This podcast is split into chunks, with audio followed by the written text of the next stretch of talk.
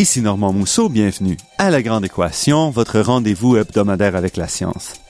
Cette semaine, l'agriculture familiale peut-elle sauver la planète?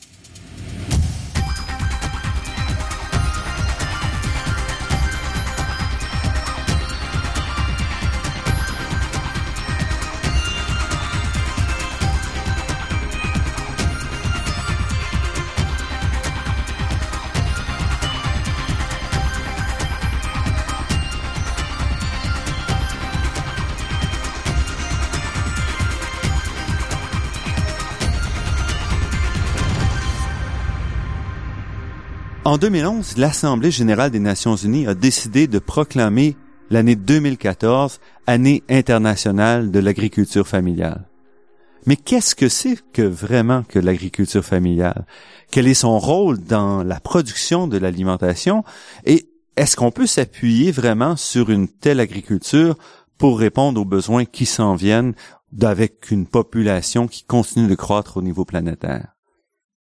Pour répondre à cette question, nous recevons cette semaine Philippe Bonal, qui est ingénieur en agrodéveloppement et qui détient un DEA d'économie agroalimentaire et rurale.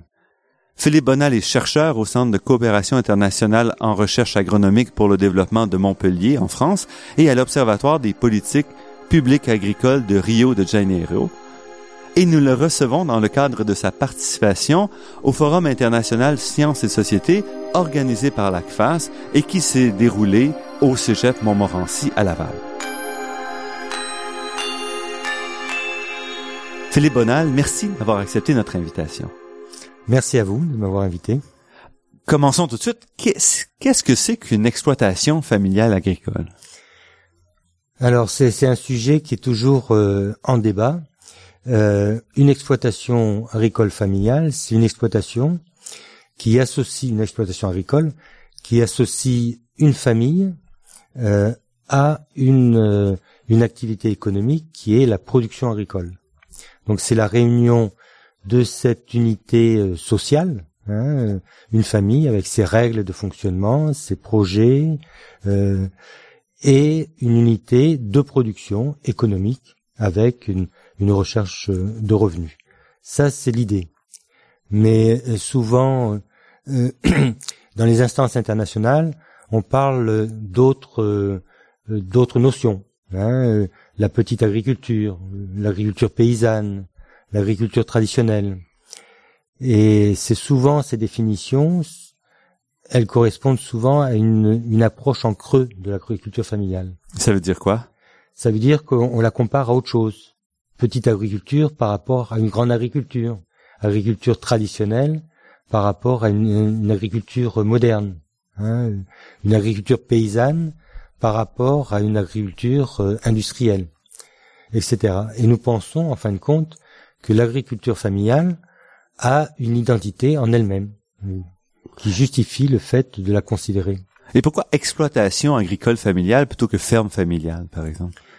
Ah, alors ça, c'est peut-être euh, euh, en France, on parle beaucoup d'exploitation agricole. Hein, euh, ferme, c'est c'est pas un terme qui est très utilisé, du moins en économie agricole. Hein, c'est plutôt un terme courant et qui désigne tout un tas de choses différentes. Exploitation agricole est quelque chose d'un peu plus précis. Mais quand on parle d'exploitation agricole, familiale ou non, on parle donc d'une quand même d'une entreprise entre guillemets, donc une production qui va être en partie vendue. Donc c'est pas nécessaire, c'est donc une exploitation qui réservera pas l'entièreté de sa production pour une consommation interne. Est-ce que je comprends?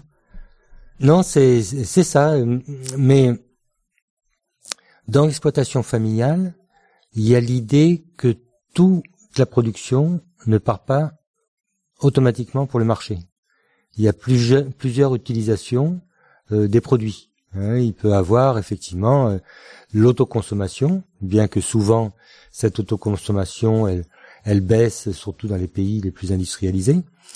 Euh, il, y a une part importante qui part pour le marché. il y a une part qui part sur ce qu'on appelle les intraconsommations, c'est-à-dire les, par exemple, l'alimentation des animaux, hein, mm-hmm. qui est destiné à la production à l'intérieur de l'exploitation. Mais il y a aussi d'autres activités, et c'est ça qui est important, euh, notamment des activités, euh, par exemple, euh, de prestation de services à l'extérieur, de ça peut être du salariat agricole, ça peut être euh, un emploi à mi-temps. il y a aussi des des activités culturelles, associatives. Donc on peut pas, de notre point de vue, on peut pas réduire l'exploitation agricole simplement à la production et à la commercialisation de biens agricoles. C'est un ensemble de d'activités économiques et sociales hein, qu'on peut désigner sous le terme de pluriactivité, qui euh, explique un petit peu la logique de fonctionnement de l'exploitation agricole. Et la différence entre une exploitation familiale et non, par exemple, c'est l'utilisation d'employés. Alors tout à fait, oui. On, dans notre, approche de l'agriculture familiale, on considère que dès lors qu'un agriculteur euh, emploie de la main d'œuvre permanente, il sort en quelque sorte d'une logique d'exploitation familiale. Hein. Alors pourquoi? Eh bien d'abord parce que euh, le fait d'utiliser que de la main d'œuvre familiale pour euh, produire lie en quelque sorte la, la force de travail au cycle de vie de la famille. Alors en Europe ou euh, en Amérique du Nord, ça a perdu beaucoup de son importance parce qu'il y a des il y a des, des, des, politiques sociales, il y a des politiques euh, d'aide aux exploitations, mais dans les pays du Sud, ça a une énorme importance parce que le, la quantité de travailleurs varie tout au long du cycle de la famille. Et en fin de vie, c'est euh, on perd de la force de travail et, et c'est ça nécessite une solidarité de la part des membres de la famille. Donc il y a un fonctionnement spécifique propre à l'agriculture familiale.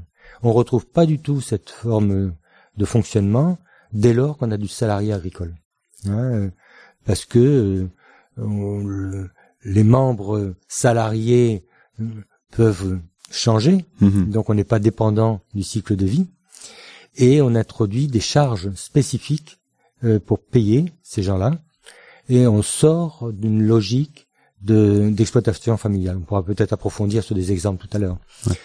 Et il y a des formes euh, d'agriculture entrepreneuriale, et là même la direction euh, de l'exploitation est salariée.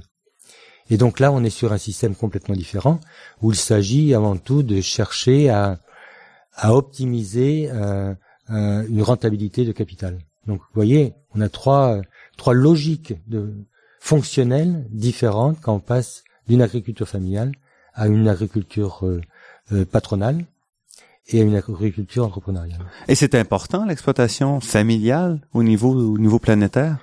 Alors c'est c'est c'est considérable. Hein. On, considère que euh, le monde agricole euh, regroupe 2,3 milliards de, personnes euh, et qu'il qu'il fournit plus d'un milliard, 1,3 milliard à peu près de postes de travail. Donc l'agriculture familiale qui constitue l'essentiel de cette agriculture est le premier poste d'emploi au monde. Hein, c'est ce qui est euh, absolument euh, important. Et sa contribution à l'alimentation, à la production de nourriture, c'est aussi important. C'est fondamental. Euh, l'agriculture familiale, on la retrouve sur des grandes filières de production. Par exemple, le riz est essentiellement cultivé par des agriculteurs familiaux. Le, le, le café, le cacao, bien que ce soit des produits euh, commercialisés, sont aussi euh, produits essentiellement euh, par les agriculteurs familiaux. Le manioc, la banane plantain, hein, la banane à cuire, tout cela sont des sont des produits agricoles qui sont qui sont produits essentiellement par l'agriculture familiale.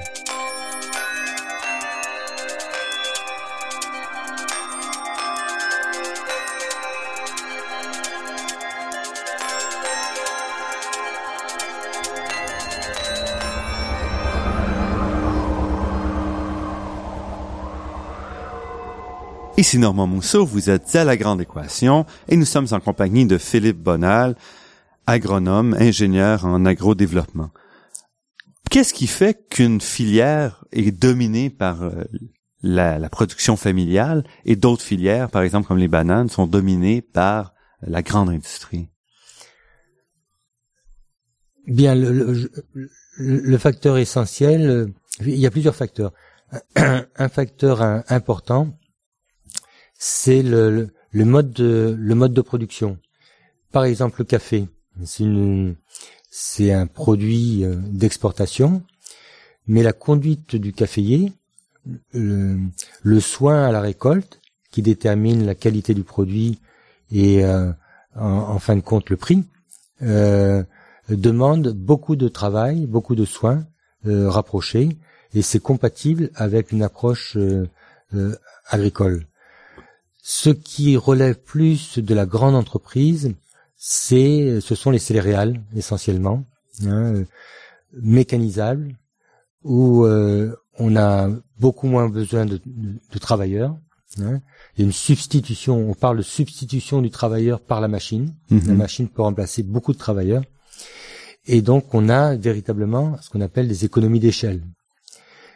Toutes les productions où il n'y a pas cette économie d'échelle, automatiquement, passent soit par la forme familiale, soit par la forme patronale, hein, qui consiste à engager beaucoup de beaucoup de main d'œuvre.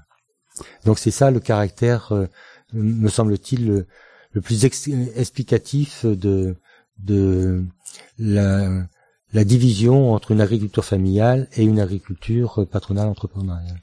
Maintenant qu'on a compris un peu qu'est-ce que c'est, pourquoi est-ce qu'on doit s'intéresser à ça? Et pourquoi l'ONU a, nommé l'année internationale de l'agriculture, euh, de l'exploitation familiale en 2014? Pour, qu'est-ce qui, qu'est-ce que ça implique? Bon, il y a plusieurs implications. La première chose, c'est que, comme je disais tout à l'heure, euh, la population agricole d'origine familiale est absolument considérable. Hein, J'ai parlé tout à l'heure de 2,3 milliards de personnes, donc c'est 40% de la population mondiale. Hein, c'est absolument gigantesque. Euh, par ailleurs, cette population ou cette exploitation offre des forces et offre des faiblesses. Hein, par rapport aux grands défis euh, contemporains. Alors, par rapport aux, forces, c'est le fait d'avoir euh, développé des systèmes de pratique dans tous les contextes écologiques de la planète. On les retrouve au nord comme au sud, à l'est comme à l'ouest. Avec des, façons de faire très adaptées au milieu et à, la, la, ressource cultivée. Tout à fait, tout à fait. Il y a eu des pratiques en matière d'élevage, en matière euh, d'agriculture, euh, euh, tout à fait adapté aux contraintes écologiques, climatiques des différents milieux où elle s'est installée. Et on a une diversité de, de formes ou de types d'agriculture familiale. Ça va de, de la défriche brûlie dans la forêt à l'élevage itinérant, en passant par, euh, par exemple, euh, l'agriculture de bas-fond ou, euh, l'agriculture intensive. Hein. On a toute une palette de, de, types d'agriculture et derrière ça, de pratiques agricoles et d'outils. Hein. Donc c'est quelque chose qui est qui qui présente l'intérêt d'être adapté. Et ce qui n'est pas toujours le cas des formes plus modernes d'agriculture qui nécessite une traction euh, mécanique, par exemple. Euh, Et oui, les outils sont beaucoup plus uniformisés à travers la planète. Voilà, voilà. Et euh, il y a beaucoup d'endroits où on peut pas, par exemple, utiliser tracteur parce que le sol est en pente, parce que le sol est fragile, parce que le sol, parce qu'on a un, système de culture complexe avec des arbres. donc le système traditionnel est pas toujours adapté. Donc ça c'est un élément fort, hein, euh, et d'autant plus fort que le système motorisé présente maintenant des aspects négatifs hein, qu'on commence à, connaître, hein, l'érosion des sols, hein, la perte, la perte de sol par ruissellement, euh, et le système intensif moderne est lui-même questionné. L'utilisation des intrants, des pesticides, hein, des problèmes de contamination des eaux, hein, le fameux problème de, de, pollution par les nitrates. Donc ce sont des problèmes de l'agriculture intensive que connaît beaucoup moins. Certains agriculteurs familiaux sont très intensifs aussi, mais globalement, la plupart des agriculteurs familiaux ne le sont pas. Et euh, leur pratique peut être intéressante quand on essaye de faire évoluer les systèmes intensifs.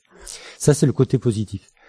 Le côté négatif, c'est que l'agriculture familiale est aussi euh, euh, composée de beaucoup de pauvres. C'est ce parce que les, terres sont petites, parce que on, ça demande, comme il n'y a pas de mécanisation, il y a beaucoup de travail à apporter pour relativement peu de production. Oui, ça c'est c'est une raison. La, la, la, raison du du manque d'accès au foncier, c'est la principale raison. C'est c'est tout à fait clair. Euh, mais euh, ça vient souvent du fait que euh, les agriculteurs familiaux ne bénéficient pas d'une d'une aide de la part de l'État qui permettrait d'avoir accès à plus de terres, ou avoir accès à des terres de meilleure qualité, avoir accès à l'eau, par exemple. Hein.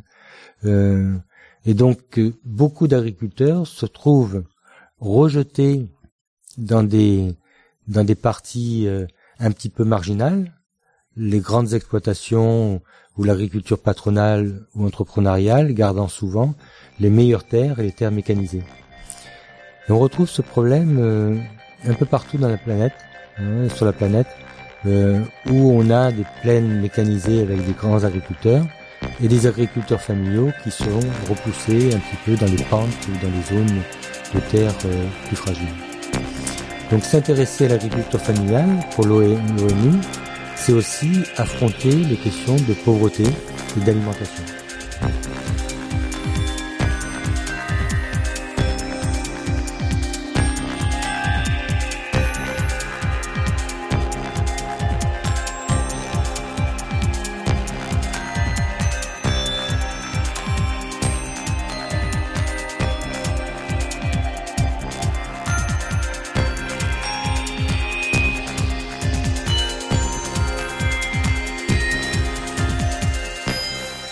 Ici Normand Mousseau, vous êtes à La Grande Équation sur les ondes de Radio VM et nous parlons aujourd'hui d'agriculture familiale avec Philippe Bonal.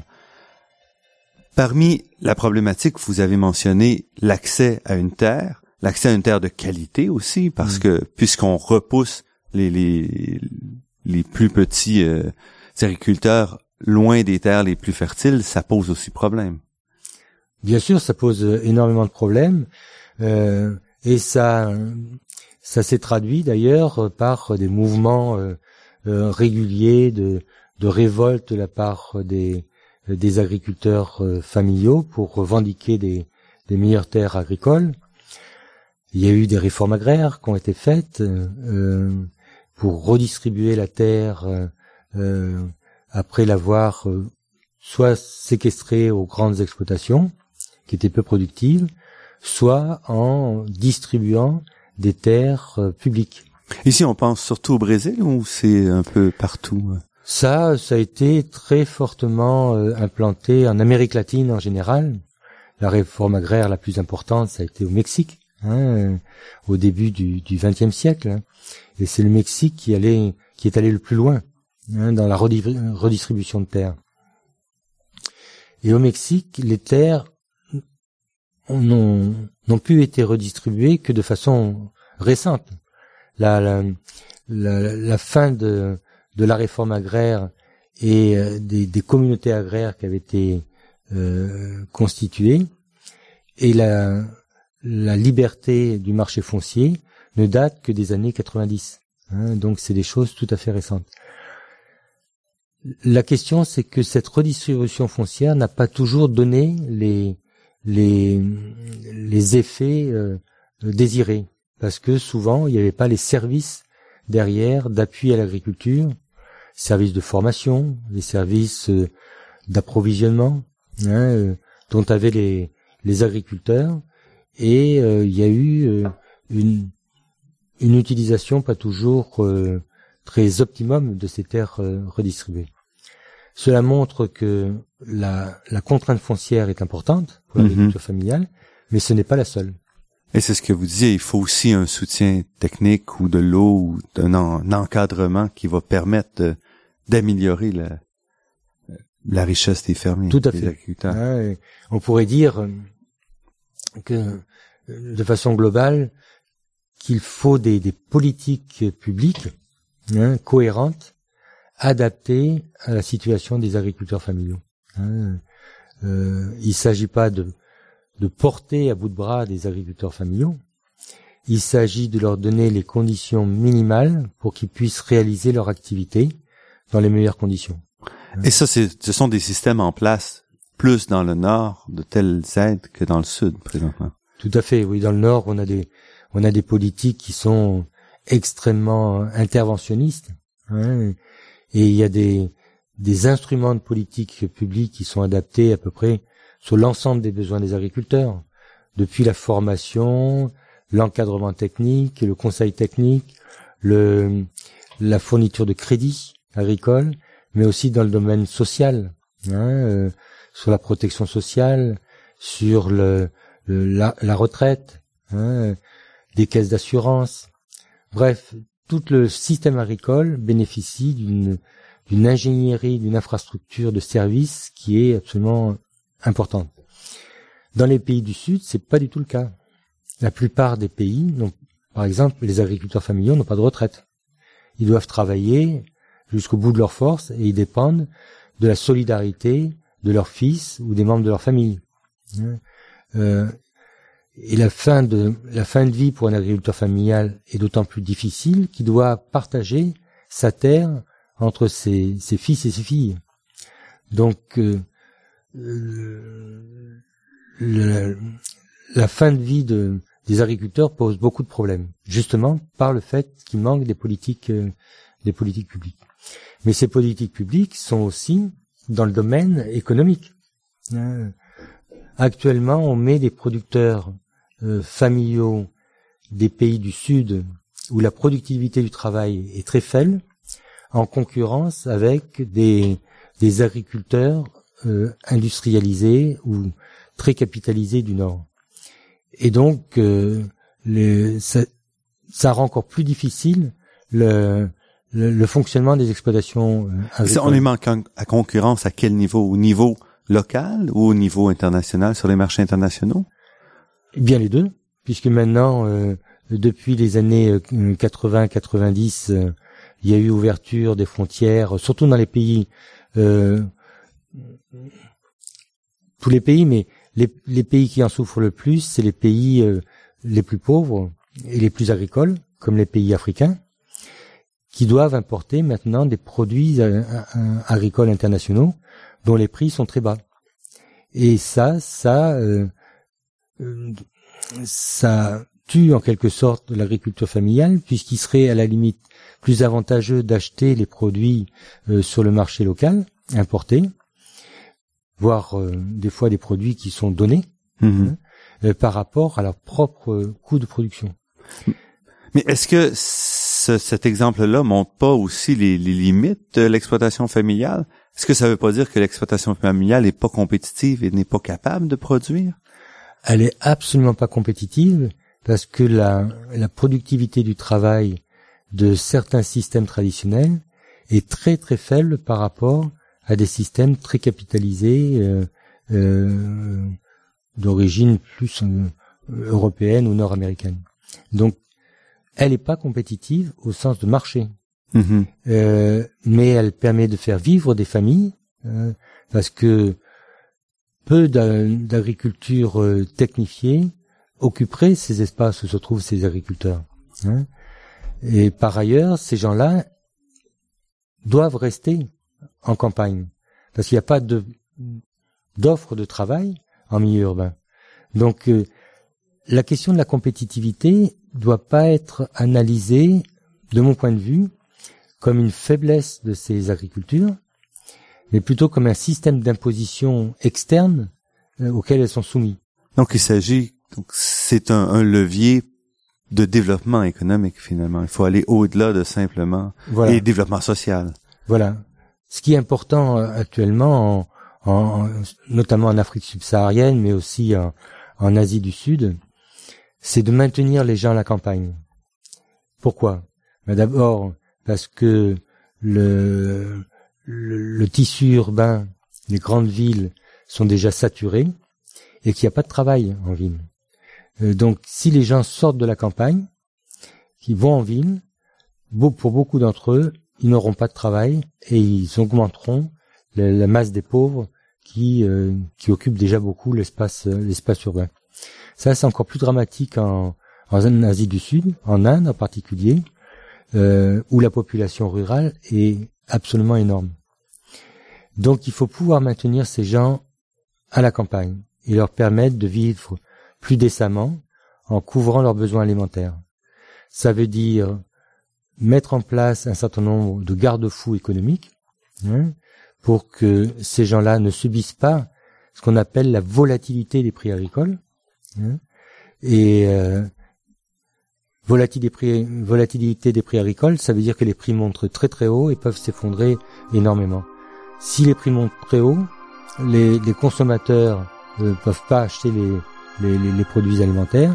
Et s'ils tombent très très bas, les producteurs Peuvent pas vivre. peuvent pas vivre.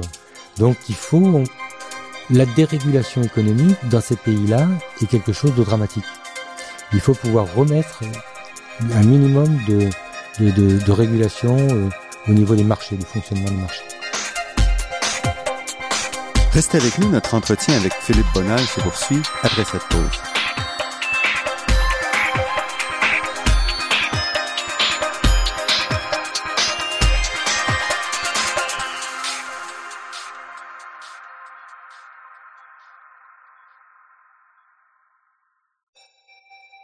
Ici Normand Mousseau, vous êtes à La Grande Équation et nous sommes en compagnie de Philippe Bonal, ingénieur en agrodéveloppement et chercheur au Centre de coopération internationale en recherche agronomique pour le développement de Montpellier en France.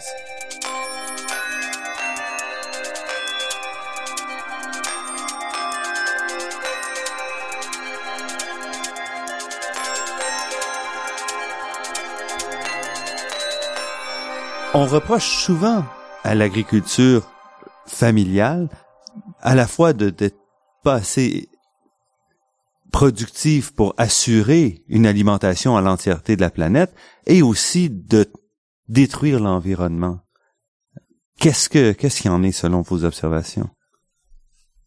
Alors sur l'alimentation de, de de de la planète, effectivement, il y a un problème, comme je le disais pré- précédemment, il y a un problème de productivité du travail. Donc, faut pouvoir améliorer les les les systèmes techniques sans les transformer totalement. Ce qui a été laissé fait depuis une vingtaine d'années au niveau des exploitations appelées ou des agricultures appelées traditionnelles. Mhm. Euh, et ça, effectivement, ça demande un travail de recherche, un travail de, coordination avec des organismes de producteurs. euh, euh, ça demande de, des politiques publiques, comme je disais tout à l'heure, pour permettre cette transformation en douceur et adaptée de l'agriculture familiale. L'impact environnemental, par contre, là, je suis pas tout à fait d'accord. Le- le- les agricultures familiales sont beaucoup moins destructrices que les grandes agricultures euh, capitalisées euh, sur euh, sur l'environnement pour plusieurs raisons. D'abord, l'intervention sur le sol est beaucoup plus légère. hein. Il n'y a pas des des formes de labour profonds sur des grandes surfaces hein, qui sont favorables à souvent à, l'érosion des sols. hein. Ils utilisent beaucoup moins d'engrais chimiques Mhm. donc beaucoup moins de pollution sur les eaux. hein. Les parcelles sont plus petites, donc euh, euh, autour des parcelles, il y a toujours des franges de nature plus ou moins respectées, ce qui permet une prolongation, une permanence de la biodiversité. hein.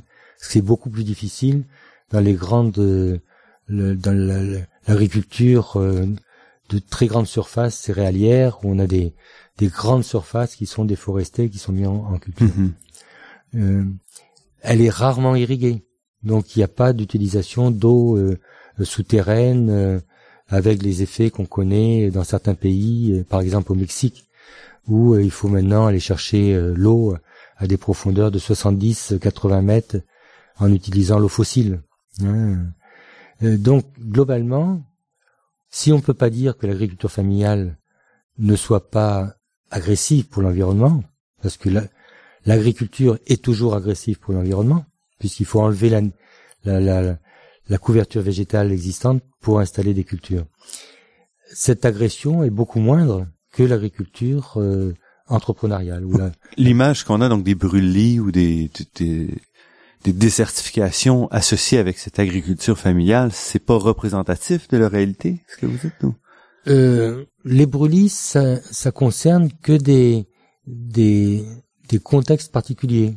On les fait en général euh, euh, soit sur des fronts pionniers, hein, euh, par exemple euh, dans la région amazonienne, hein, mhm. ou, ou dans l'Ouest africain, ou dans le, le bassin du Congo. Hein, et là, effectivement, ça peut être, euh, il peut avoir un impact environnemental euh, négatif pour deux raisons. Premièrement, on enlève une partie des, des, arbres, on les fait, on les fait brûler. Et d'autre part, effectivement, il y a, euh, on brûle la matière organique, on dégage du carbone, on participe au, au, gaz à effet de serre, et on appauvrit localement la, la biodiversité. Mais en tout état de, de, de cause, ça représente pas des surfaces énormes.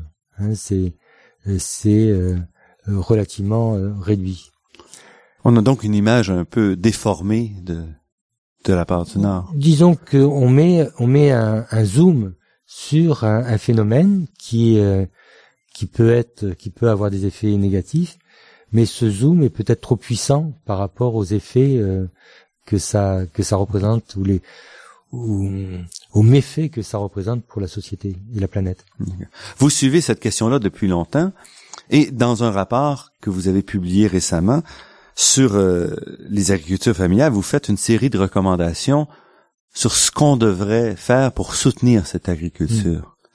Hmm. Oui, tout à fait, oui, euh, puisque c'est c'est un peu l'objectif de l'année 2014, euh, hein, d'essayer de collecter des avis d'experts pour savoir euh, comment on pourrait euh, essayer d'améliorer les choses. Alors le, le, point de départ, c'est bien le fait que le modèle agricole mis en place dans les pays industrialisés après la deuxième guerre mondiale n'est pas reproductible sur l'ensemble de la planète, hein, pour les, raisons, les raisons que j'ai évoquées. D'abord, les raisons liées à l'effet sur l'environnement, et d'autre part les, les, effets en matière d'exode rural, de déplacement de la population agricole. Donc si on n'a pas la capacité d'absorber les migrants avec du travail, voilà. il est préférable pour le pays de maintenir une population active dans les en, en réalité. Voilà. Et alors, comment arriver à, ce stade-là? C'est c'est effectivement euh, compliqué. Il y a des choses qu'on sait faire, il y a des choses qu'on ne sait pas faire et qui demandent des, travaux de recherche approfondis et même de recherche, notamment en biologie, euh, tout à fait euh, nouveaux. Alors, ce qu'on sait faire déjà, c'est de pouvoir eh fournir un certain nombre de conditions euh, sociales, économiques meilleures aux populations. Hein. C'est-à-dire, effectivement, de pouvoir mettre en place des politiques sociales qui font sens Hein, l'accès à la santé, l'accès à la formation, hein, l'accès à la retraite, hein, des choses pour lesquelles beaucoup de pays, et notamment en Afrique subsaharienne, euh, sont dépourvus. Parce que le problème, c'est pas une euh, une volonté de maintenir nécessairement les traditions, mais c'est un manque d'information, un manque de, de, formation aussi chez ces, ces producteurs-là. Tout à fait, tout à fait. La, la, la tradition est, est bonne euh, si elle amène des pratiques euh, adaptées. Et dans ce cas-là, faut les conserver, mais il faut qu'on puisse euh, améliorer la productivité de, du travail, qui est très très faible. actuellement. Donc il y a un enjeu fort sur euh, l'amélioration de la productivité tout en conservant le, les capacités d'adaptation des systèmes traditionnels euh, qu'on retrouve euh, notamment en Afrique subsaharienne, mais aussi dans tout un tas de régions du monde. Ce que je vois quand je lis vos recommandations, dont vous parlez entre autres d'intégrer la diversité, de reconnaître la multifonctionnalité, ce que j'ai pas retrouvé, je pense, c'est toute la question de distribution. Or, un des problèmes, il me semble, des agricultures familiales, c'est aussi l'accès au marché, non? Oui, oui, oui, tout à fait. L'accès au marché avec des, des conditions qui soient, euh, qui soient adaptées à leur situation. Marché euh, d'approvisionnement, hein, pour avoir des, des intrants agricoles euh, adaptés, efficaces et non, non polluants, et des marchés euh, de commercialisation et de transformation des produits agricoles payés à un prix raisonnable hein, par rapport au travail qui permettent une rémunération correcte du travail des agriculteurs. Et pour cela, est-ce qu'il faut revoir les, les accords d'échange et tout entre les pays? Est-ce que on peut faire ça isolément de ces grandes tendances-là? Oui, moi je pense que l'ouverture brutale des, des, des, des, frontières euh, euh, et les, les, impositions qui ont été faites euh, dans le cadre de, des plans d'ajustement structurel dans les pays les plus pauvres ont eu des effets dramatiques. Hein. donc il faut réintroduire un certain nombre de protections bien équilibrées hein, pour pouvoir stabiliser les marchés agricoles et avoir des prix euh, rémunérateurs pour les agriculteurs et des prix euh, euh, de produits de consommation adaptés au pouvoir d'achat des consommateurs. Donc on ne peut pas faire l'économie de réinvestir dans la régulation économique des, des marchés. Ça c'est ça c'est sûr. Mais ça suffira pas. Il faut aussi euh, redévelopper, comme ça existe dans beaucoup de pays du monde au sud, hein, des organismes économiques de commercialisation, des lieux de stockage, des lieux, des coopératives. Parce qu'une partie importante de la nourriture, de la production est perdue aussi dans ces. Dans oui, euh, quoique je, ne suis pas sûr que les pertes. Donc que les chiffres qu'on rapporte, vous vous y croyez pas tant que ça. Euh, je, je suis pas sûr que les pertes de l'agriculture familiale soient aussi importantes que les pertes de l'agriculture euh, industrialisée ou parce que comme les rendements sont, sont plus faibles et que les lieux de production euh, est plus proche du lieu de consommation, il y a moins de transport, il y a moins de manipulation des produits, euh, les chaînes sont plus courtes et, donc il y a moins de déperdition tout au long de la, chaîne de transformation et de transport, de distribution de, des, produits.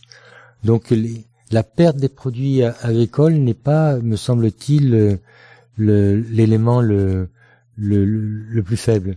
L'élément le plus faible, encore une fois, c'est de pouvoir euh, stabiliser les, les, conditions de production pour que les agriculteurs puissent intensifier un peu leur production sans augmenter le risque de façon intolérable.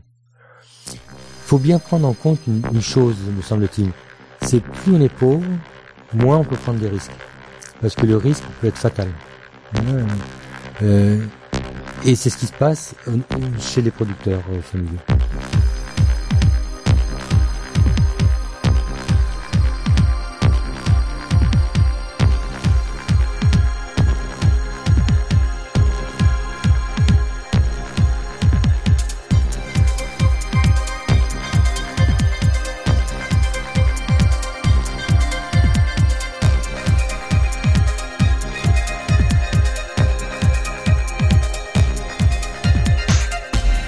Philippe Bonal, pourquoi vous intéressez-vous à cette question-là euh, Bien, je m'intéresse euh, à cette question-là parce que ça représente l'essentiel de l'agriculture euh, du monde et que quand on s'intéresse à l'agriculture et au fait social, on tombe automatiquement sur l'agriculture familiale.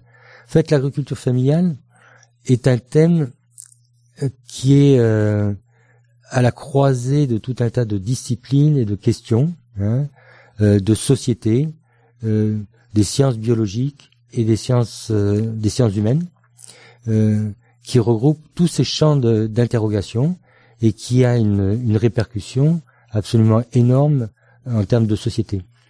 Et dans votre cas, c'est pas seulement un regard de l'extérieur de l'expert. Vous avez vécu longtemps au Brésil, vous avez vécu longtemps en Amérique latine. Euh, oui, et tout vous à fait, vous êtes oui. encore attaché avec. Oui, tout à fait. Et sur ces questions-là, on constate effectivement qu'il y a des avancées tout à fait intéressantes en Amérique latine, et notamment au Brésil, hein, qui a expérimenté des, euh, des nouvelles politiques euh, publiques euh, spécifiques à l'agriculture familiale. Par exemple, le Brésil est le seul pays au monde qui a deux ministères de l'agriculture. Un ministère de l'agriculture pour euh, l'agriculture euh, exportatrice Mhm. de très grande dimension Et qui est quand même très importante au Brésil. et qui est essentielle au Brésil et considérée comme telle par l'État, notamment parce qu'elle fournit une grande partie de, de, de, de- de ressources extérieures. Mhm. Hein. Elle est très importante pour l'équilibre de la balance des paiements. Et une agriculture familiale très importante, hein, qui est maintenant à son propre ministère et qui a développé euh, des, des incitations, des aides pour euh, améliorer l'ensemble des aspects de l'agriculture familiale, depuis l'aspect euh, social, avec des politiques de transferts euh, sociaux, des politiques d'amélioration de la ce qu'ils appellent la citoyenneté, par exemple l'accès aux, aux- aux documents, la- l'accès à une carte d'identité, des politiques euh, euh, productives, en essayant de d'explorer un champ qui est tout à fait particulier, qui est celui de l'agroécologie, donc euh, des techniques qui essayent d'être plus proches de la nature, plus respectueux de la nature, plus facilement accessibles de la part des, des agriculteurs, qui demandent moins euh, de de d'instruments et de capital, hein, euh, qui permet de, de développer, de s'asseoir sur des liens sociaux au niveau des campagnes. Donc ce type, euh, ce Mhm. type de, de politique. Ils ont développé aussi des politiques territoriales, de développement territorial, qui permettent de replacer l'agriculture familiale au niveau d'un territoire et d'essayer de, de prendre en compte les différentes dynamiques au niveau de ce territoire. Et de la sorte, on reconnaît donc un rôle différent à l'agriculture familiale par rapport à la grande agriculture, la- l'agriculture euh, ça. entrepreneuriale. C'est ça. Alors sur le plan euh, sur le plan politique, c'est pas très simple. hein. Non. Parce, Parce qu'il y a quand même un, un conflit entre les entre les deux agricultures. tout à fait un conflit qui est extrêmement ancien, mais plutôt j'ai l'impression, moi, en étant un petit peu euh, un observateur extérieur, que cette euh, dualisation de la politique a plutôt tendance à apaiser un petit peu le- le- les conflits entre les grands producteurs, euh, les grands latifundiens Mhm. hein, et les petits agriculteurs. Parce que chacun trouve une voie pour le défendre. Voilà, chacun trouve sa fonction, Mhm. sa fonction, le- le- le- l'exportation pour les grands producteurs, l'approvisionnement des marchés euh, euh, domestiques, marché national pour les agriculteurs familiaux, l'entretien de l'espace, de l'environnement pour les agriculteurs familiaux, l'entretien des, des aspects culturels, la, la, le maintien d'une activité sociale dans les campagnes. Bref, chaque agriculture se trouve plus ou moins justifiée par rapport à des grandes fonctions vis-à-vis de la société. Un modèle qu'on a développé au Québec pour soutenir l'agriculture familiale a été le, le développement de coopératives. Donc, il y a de fortes coopératives qui ont émergé, qui sont maintenant presque des multinationales d'ailleurs.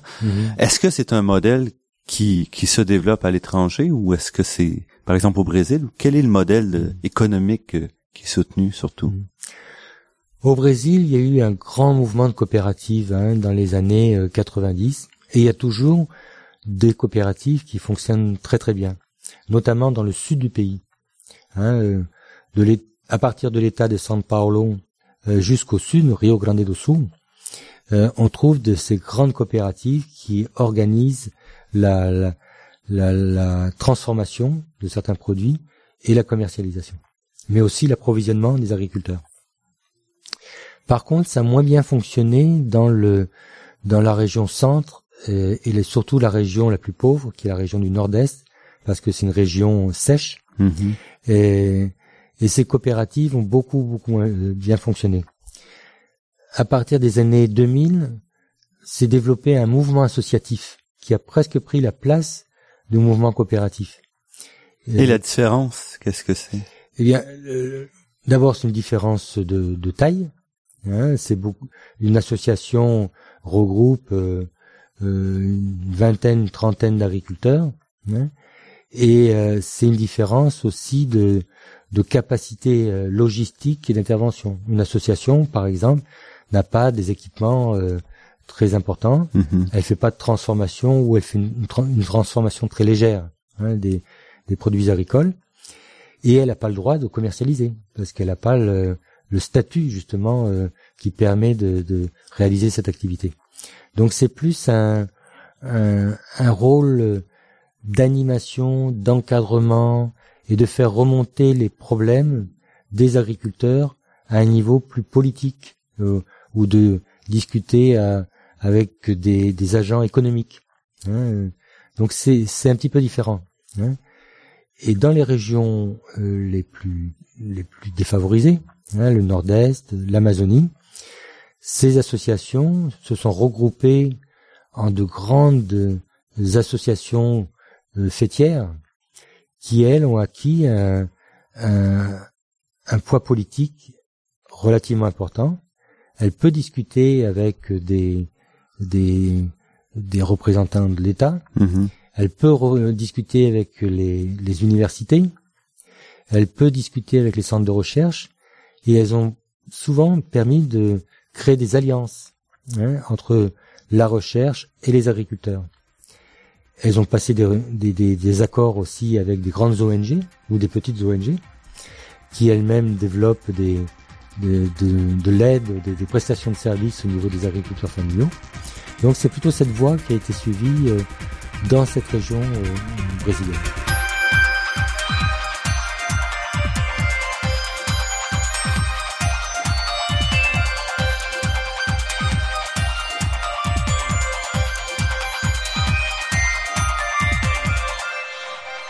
Ici Normand Mousseau, vous êtes à La Grande Équation sur les ondes de Radio VM et nous sommes en compagnie de Philippe Bonal, ingénieur en agrodéveloppement et chercheur à Montpellier. Philippe Bonal, la transformation que vous avez observée au Brésil, est-ce que c'est un modèle qui s'exporte? C'est le transfert de modèle est toujours euh, une question très très difficile. Hein. Euh, ce qui marche quelque part ne marche pas toujours ailleurs. Et euh, je pourrais pas dire que ça soit euh, un modèle exportable. Par contre, ce qu'on peut dire, c'est qu'il y a un certain nombre d'enseignements qui peuvent être utiles par rapport à euh, des agriculteurs, des organisations dans d'autres pays. Hein. Euh, par exemple, le fait de s'être organisé, hein, ces associations dont je parlais, Mhm, mhm. ces grandes organisations syndicales qui qui qui sont nombreuses au Brésil, et le fait qu'elles aient permis de discuter hein, avec l'État, hein, de de rentrer en, en en négociation avec l'État, de faire une pression sur l'État, euh, c'est quelque chose d'absolument reproductible. Mais dans chaque pays, il faut effectivement que les les, les organisations soient euh, spécifiques, soient adaptées, hein, soient euh, naissent un petit peu de des des des des, des coutumes ou des, des modes de- de- des, des relations qui existent au sein d'un pays. hein. Mais le fait de rentrer en en négociation avec les pouvoirs publics, de créer une Un rapport de force. un rapport de force et de créer des alliances, par exemple, avec la recherche, avec le, avec l'enseignement supérieur, euh, des solidarités internes, de créer des réseaux Mhm. qui, à la fin, constituent des réseaux de politique publique, euh, est sans doute quelque chose qui est assez euh, reproductif. Et Autre- ici, le Brésil a quand même l'avantage d'être un pays qui dispose, entre autres, d'un réseau d'universités, d'un réseau de savoir, ce qu'on retrouve pas partout non plus. Tout à fait. Oui, tout à fait. Surtout euh, ces dernières années, il y a eu création de nouvelles, de nouvelles universités. euh, euh, et il commence à avoir vraiment un, un, maillage d'universités très très très important, même dans des dans des zones assez assez difficiles comme l'Amazonie ou, ou, le Nord-Est. Donc ce maillage d'université est à mettre aussi en, en superposition avec le maillage des ONG mm-hmm. qui sont très euh, nombreuses, réunies elles-mêmes en réseau.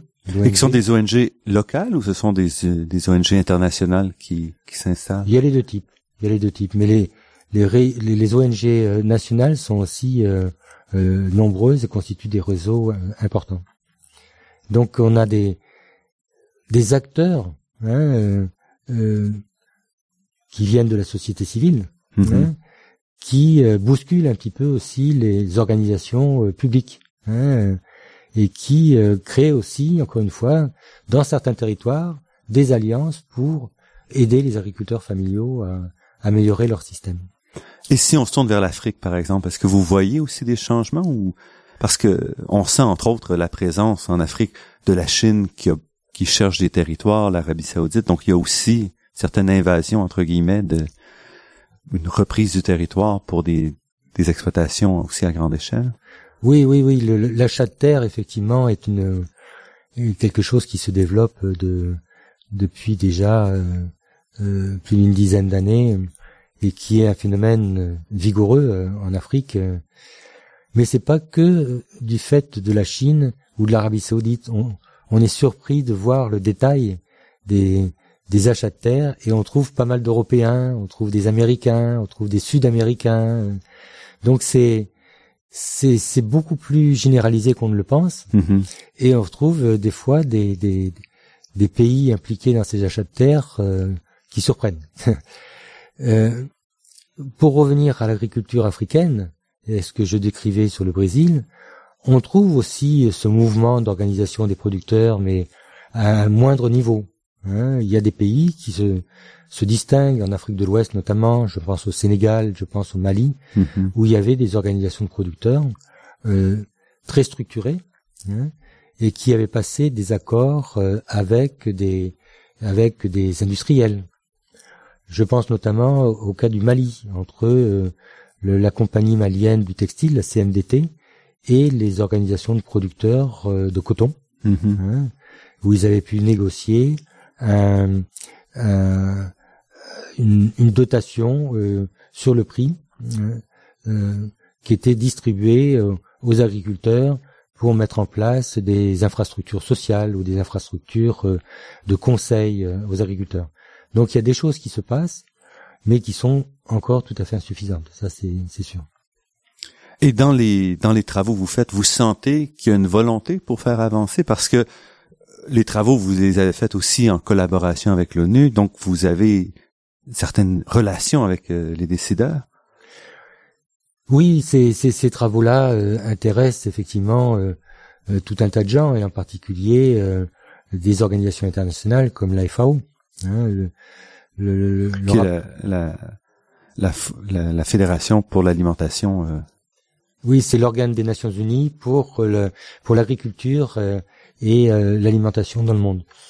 Et euh, le rapport dont vous parliez tout à l'heure euh, faisait justement mention, enfin, a été fait aussi en, discussion avec les, chercheurs de, de, ou le, personnel technique de l'AFAO pour essayer d'identifier un certain nombre de, réponses hein, possibles à cette question de l'agriculture familiale. Faut voir que c'est un thème effectivement qui est tout à fait contemporain et qui euh, qui attire l'attention, euh, notamment sur les questions de réduction de la faim dans le monde, mm-hmm. hein, qui ont été évoquées à travers euh, le, les, objectifs du millénaire hein, de, de l'ONU. Hein, c'est un des, des, objectifs prioritaires du, du, millénaire. Et on se rend compte qu'on peut, ou du moins, beaucoup d'acteurs, beaucoup de personnes se rendent compte que là, on peut pas régler la faim simplement en professionnalisant et en concentrant l'agriculture. Il faut d'abord euh, euh, intégrer mieux et, aider mieux les agriculteurs familiaux qui sont euh, les principaux producteurs de biens alimentaires au niveau mondial. Donc il faut absolument chercher des, des solutions pour améliorer leur performance et les stabiliser en milieu rural. Philippe Bonal, nous allons arrêter ici. Je pense que, que pour ceux qui sont intéressés à poursuivre et pourront jeter un coup d'œil à ce rapport, mais aussi à quelques livres qui s'en viennent de votre côté. J'ai malheureusement pas les titres avec moi. Vous, vous... Ben là, on vient de sortir un ouvrage qui s'appelle euh, L'agriculture familiale dans le monde et qui présente l'ensemble des travaux euh, du CIRAD sur euh, en matière d'agriculture familiale. Donc, il s'agit de travaux aussi bien en sciences sociales qu'en sciences biologiques. Hein, donc aussi bien sur l'amélioration des plantes, sur la gestion des animaux, sur la, la santé, sur la gestion de l'environnement euh, et dans le, champ des, sciences euh, humaines, euh, les, les, analyses dans le champ économique, mais aussi dans le champ politique et sur les instruments de politique publique qui sont mis en place dans différents pays du monde. Donc ça, c'est un premier ouvrage. Et il y en a deux autres qui vont sortir. Euh, un autre euh, qui explique effectivement le, le, qui donne un panorama de l'agriculture familiale et qui sera fait sur la base du rapport que vous avez cité, et un autre qui présente un panel d'agriculture familiale à travers le monde, qui va sortir, les deux ouvrages vont sortir euh, d'ici la fin de l'année. Alors cette information-là sera disponible sur notre site internet. Philippe Bonal, ingénieur en agrodéveloppement, chercheur au Centre de coopération internationale en recherche agronomique pour le développement de Montpellier, qu'on appelle le CIRAD, et aussi à l'Observatoire des politiques publiques agricoles de Rio de Janeiro. Philippe Bonnage, je vous remercie beaucoup pour cette entrevue. Merci à vous.